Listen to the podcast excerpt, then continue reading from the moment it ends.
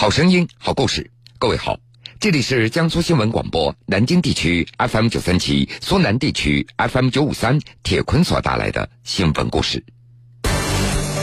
四十六岁的黄兴元，十六年捡了四十块所谓的陨石，上山寻石已成为他的日常。偷去寻找陨石，寻石之旅短则一两天，长则半个月。此间，黄兴元风餐露宿，不再理会人间俗事。为了圆自己的陨石梦，他几乎放弃了一切，和家人闹翻，与妻子分居，放弃工作，只在寻石间隙打零工谋生，耗费巨资将家里摆满了石头，而最终也导致妻离子散。江苏新闻广播南京地区 FM 九三七，苏南地区 FM 九五三，铁坤马上讲述。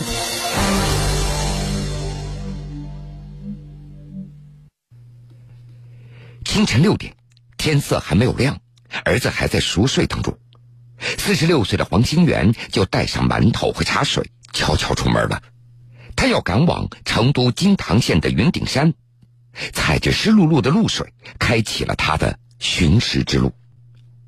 黄兴元他住在成都成华区枫林路新苑小区，这是一个老旧的小区。五月八号。黄兴元望着家里的一堆石头，陷入了沉思。房间的阳台上摆着大大小小四十多块石头，这些都是他在山上捡回来的。而最为夸张的是，在家中的卧室里还藏着一块三百多斤重的宝贝石头。在黄兴元看来，这块石头是他收藏陨石十六年来最大的收获了。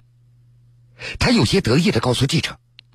这块陨石是我在二零零四年花了十二万元买回来的，有三百多斤重。陨石的价值非常高，目前都是按照克来卖的，每克一百元左右。我的这个宝贝可算是天价了。对于陨石，黄新元从最开始的感兴趣，到后来逐渐的沉迷，十六年寻石收藏路就像南柯一梦。那是在二零零一年的时候，黄兴元在电视上看到国外的一档节目，其中提到陨石具有很高的投资价值，将来一定会升值。听到有这样的赚钱的机会，他就开始一门心思的研究陨石了。他跑到古玩市场去打听，到书店去买书，可惜当时关于陨石的信息也并不多。不过和陨石的第一次亲密的接触很快就到来了。那是在二零零四年，黄兴元在金堂县云顶山认识了一位六十多岁的老人，对方正在出售一块所谓的天石。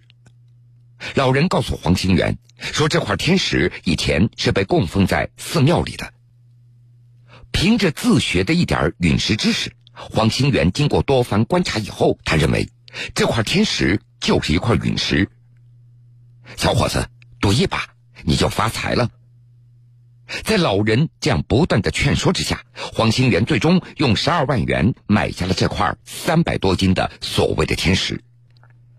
现在回头想想，黄兴元把自己当时的举动解释为年轻气盛，想发财，希望能够借此一夜暴富。十二万元当年就可以在成都买一套房子了，但那个时候黄兴元他并不后悔，认为这项投资必将得到。高额的回报。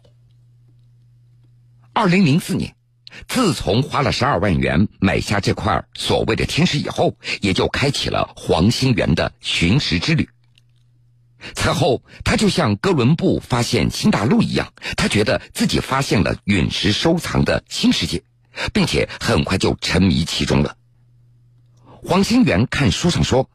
只要有一个地方发现了陨石，那么周围肯定还会有散落的小陨石，因此他开始常年在金堂县的云顶山、炮台山等地来寻找所谓的陨石。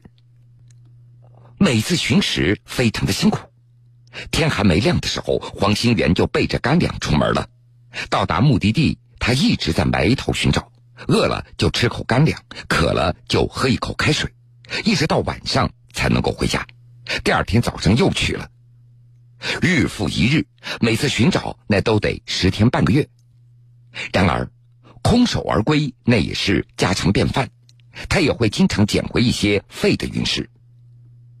这些废陨石至今都保留在自己的家中，有玻璃块，有废铁，有锰，各种各样。为了使自己少走弯路，从那以后，黄兴元就开始自学陨石的知识了。只有小学文化的他，在网上看到陨石的图片，读陨石相关的文章，他自以为掌握了一些陨石的基本特征。他指着一些石头对记者解释：“您看，这些陨石都有单质铁，陨石必须要有这个。”他将一块磁铁放到一块石头上，磁铁很快就被吸住了。他又将那三百多斤重的自己眼中的所谓的陨石宝贝锯下来一个切面，向记者进行展示。您看，这里面有反光的金属点，还有外部表面有融壳和气印儿。这些都是陨石的特征。通过多年的学习，黄新元他就认为自己对陨石的特征已经十分的熟悉了，一眼就能够看出来。因此，他就坚信家里的四十块石头那都是陨石。这些所谓的陨石对他来说那就是珍宝，他甚至从来没有怀疑过。每一天一起床，他都要拿出来看一遍。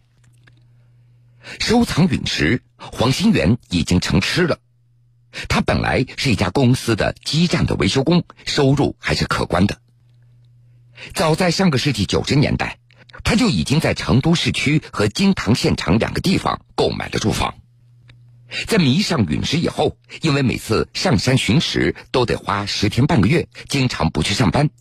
这样的情况一多了，单位也就有意见了。最后没有办法，二零零四年。黄兴元只能够辞掉工作了。辞职以后，因为有了大把的时间，黄兴元就全身心投入到他眼中的事业当中了。从二零零四年到二零一一年，黄兴元大部分的时间都在寻找陨石，偶尔他会打打零工来维持基本的生活开销。